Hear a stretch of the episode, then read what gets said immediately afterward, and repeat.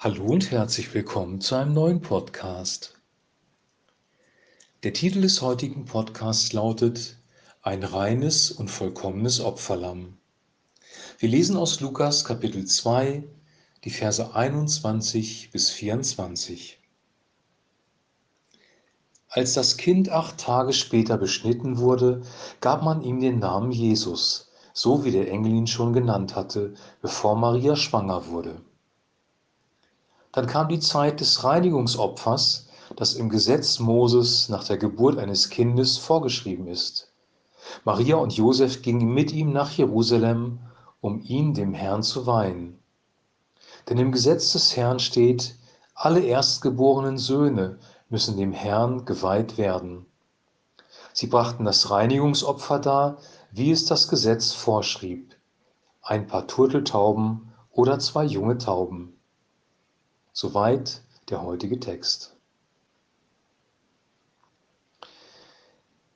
Eine merkwürdige Geschichte, die hier plötzlich auftaucht, weil im Moment ähm, sind wir ja vom Thema richtig ab, denn im gesamten Lukas-Evangelium bisher war die Betonung immer auf der Gnade. Maria, du bist begnadet, du wirst ein Kind bekommen, Gott ist mit dir. Oder die herzliche Barmherzigkeit unseres Gottes hat uns besucht. Lukas Kapitel 1, Vers 50 in Marias Loblied heißt es, seine Barmherzigkeit gilt von Generation zu Generation allen, die ihn ehren. Also Gott hat Barmherzigkeit geübt. Maria war eine Begnadete und plötzlich sind wir mitten im Gesetz. Das Kind wurde beschnitten, ein Reinigungsopfer wurde dargebracht, so wie es im Gesetz Mose vorgeschrieben war. Warum betont Lukas das hier? Warum wird diese Szene überhaupt mit aufgenommen? Ist es wichtig für unseren Glauben? Ist es wichtig für unser Verständnis des Evangeliums, dass dieses Reinigungsopfer nach dem Gesetz des Mose durchgeführt wurde? Was bedeutet eigentlich Gesetz? Was bedeutet eigentlich Heiligkeit? Was bedeutet eigentlich Reinheit? Was ist eigentlich das Wesen von Jesu seinem Kommen? Wir wissen, dass Christus für uns ans Kreuz gegangen ist, um unsere Sündenschuld zu sühnen. Er hat unseren alten Menschen unsere Sünde und unsere Strafe getragen. Er hat sich für uns an unserer Stelle bestrafen lassen. Durch ihn alleine sind wir erlöst. Das ist die Hauptbotschaft. Aber es gibt noch eine andere wichtige, einen anderen wichtigen Aspekt dieser Botschaft, nämlich dass vom Alten Testament her ein reines, fehlerloses, perfektes Opferlamm geopfert werden sollte. Jesus war ein perfektes, reines und vollkommenes Opferlamm. In Matthäus Kapitel 5 sagt Christus über sich selber, ich bin nicht gekommen, um das Gesetz aufzulösen, sondern um das Gesetz zu erfüllen. Jesus hat das Gesetz erfüllt und zwar von seiner Geburt an. Er wurde beschnitten, wie es nach jüdischem Brauch üblich war. Die Opfer wurden dargebracht, wie es nach dem Gesetz vorgeschrieben war. Jesus Christus hat sich taufen lassen. All diese Dinge, ja, bezeugen seinen Gehorsam Gott gegenüber. Er hat das Gesetz zu 100 Prozent erfüllt. Jesus hat nicht gegen ein einziges Gebot der Bibel verstoßen. Er hat das Gesetz des Vaters zu 100 Prozent gehalten. Er war rein er war unschuldig und er war zu 100 Prozent gerecht. Und am Kreuz hat er eine Strafe auf sich genommen, die gar nicht für ihn war. Er hätte niemals bestraft werden dürfen, niemals bestraft werden müssen. Er hat deine und meine Strafe am Kreuz getragen und seine 100%ige Gerechtigkeit wird uns zugerechnet, wenn wir dieses Opfer annehmen, wenn wir dieses Lamm für uns akzeptieren. Wenn wir das lesen, fällt uns eine Geschichte aus dem Alten Testament ein, nämlich die Geschichte vom Auszug des Volkes Israels aus Ägypten. Gott hat Plagen über Ägypten gesandt und die Ägypter haben die Juden trotzdem nicht gehen lassen. Und dann kam eine letzte Plage, nämlich der Todesengel, der durch das Land gegangen ist und der jeden Erstgeborenen der Familie getötet hat. Ein Todesengel ging durch das ganze Land Ägypten. Sünde wird mit dem Tod bestraft.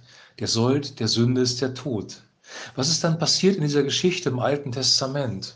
Es gab die Anordnung, dass jeder Familienvater ein Lamm, ein perfektes Lamm schlachten sollte und das Blut dieses Lammes wurde an die Pfosten und an die Oberschwelle der Tür gestrichen. Und der Todesengel, der durch das Land gegangen ist, hat sich diese Tür angesehen.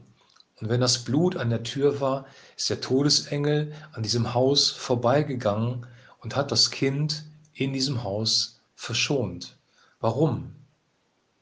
Weil ein Opferlamm, ein perfektes, reines Lamm, stellvertretend für dieses Kind gestorben ist.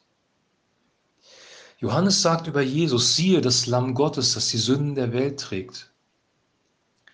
Nicht irgendein Lamm, sondern das Lamm Gottes. Das Lamm Gottes ist ein perfektes, reines und heiliges Lamm. Jesus Christus hat jeden Buchstaben des Gesetzes wortwörtlich erfüllt. Er hat in vollkommener Heiligkeit gelebt. Er war absolutes Licht, in ihm war keine Finsternis.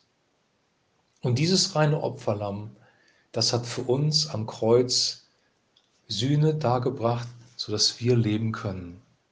Im Abendmahl bekennen wir, dass das Blut Jesu Christi und der Leib Jesu Christi uns errettet haben. So wie das Blut im Alten Testament die Erstgeborenen im Volk Israel errettet hat, so hat das Blut im Neuen Testament uns gerettet, die wir an Christus glauben. Jeder Mensch, der gesündigt hat, hat Strafe für seine Sünde verdient. Ein gerechter Richter muss den Sträfling, den Straftätigen, muss er verurteilen. Aber wenn jemand anderes diese Strafe auf sich nimmt, dann kann er frei, ja, frei sein und frei nach Hause gehen. Wenn du bei der Bank Schulden hast, 100.000 Euro oder noch mehr, und du kannst sie nicht bezahlen, dann wirst entweder du zur Rechenschaft gezogen oder jemand anders, der vielleicht viel Geld hat, bezahlt für dich diese Schuld. Der Bank ist es egal, von wem dieses Geld überwiesen wird. Hauptsache, die Schuld wird bezahlt. Gott ist ein gerechter Gott. Wir haben Schuld angehäuft vor Gott. Und diese Schuld muss gesühnt werden. Und an unserer Stelle hat Jesus Christus, das perfekte Opferlamm, diese Schuld gesühnt.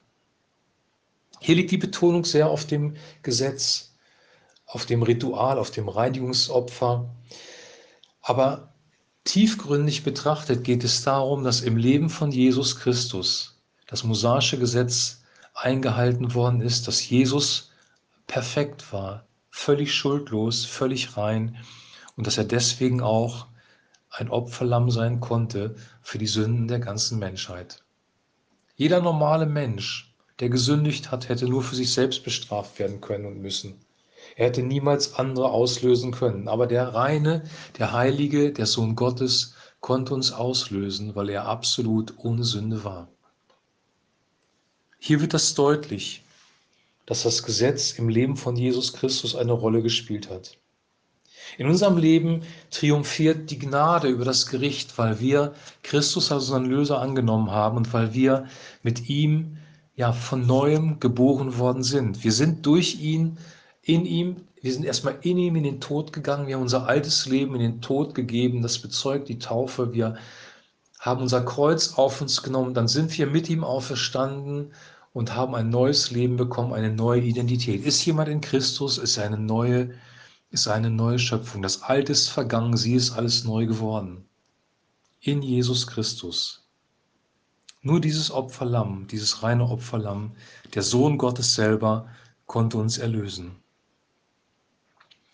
Das, was ich jetzt gesagt habe, steckt in diesem Text nicht direkt drin und es ist auch viele Interpretationen jetzt dabei, aber ähm, ich finde, es ist gut darauf hinzuweisen, auf diesen Aspekt des Gesetzes, weil Gesetz vom jüdischen Verständnis her war Gottes Weisung, Gottes Willen und der Verstoß gegen diesen Willen Gottes war ein Verstoß gegen Gott selber.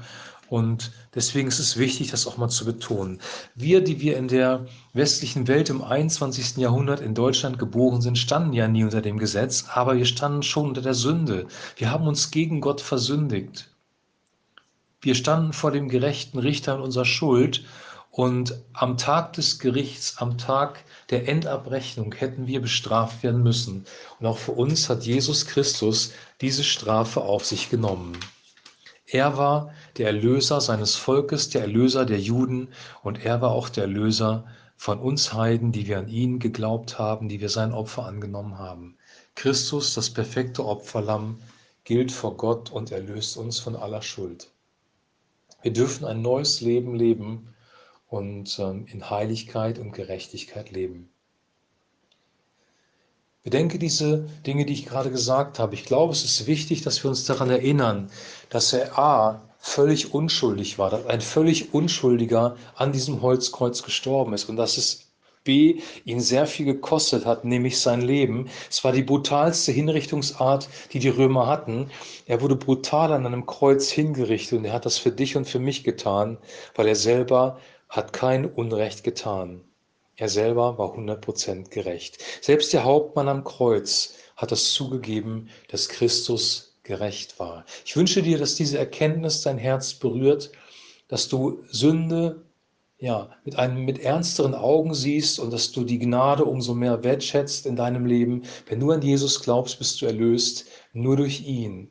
Weil so wie im Alten Testament die Kinder nur durch das Lamm erlöst worden sind. Sie mussten nichts selber dazu tun. Der Vater hat das Lamm gegeben, hat das Blut an die Pfosten und an die Oberschwelle der Tür gestrichen. Und die Kinder haben davon profitiert und sind errettet worden. Genauso werden wir errettet, weil Gott seinen Sohn für uns gegeben hat. Und ich möchte mit diesem wunderbaren Vers enden ähm, und damit auch diesen Podcast beschließen aus Johannes 3, Vers 16, weil dieser Vers drückt das in einem einzelnen Vers aus.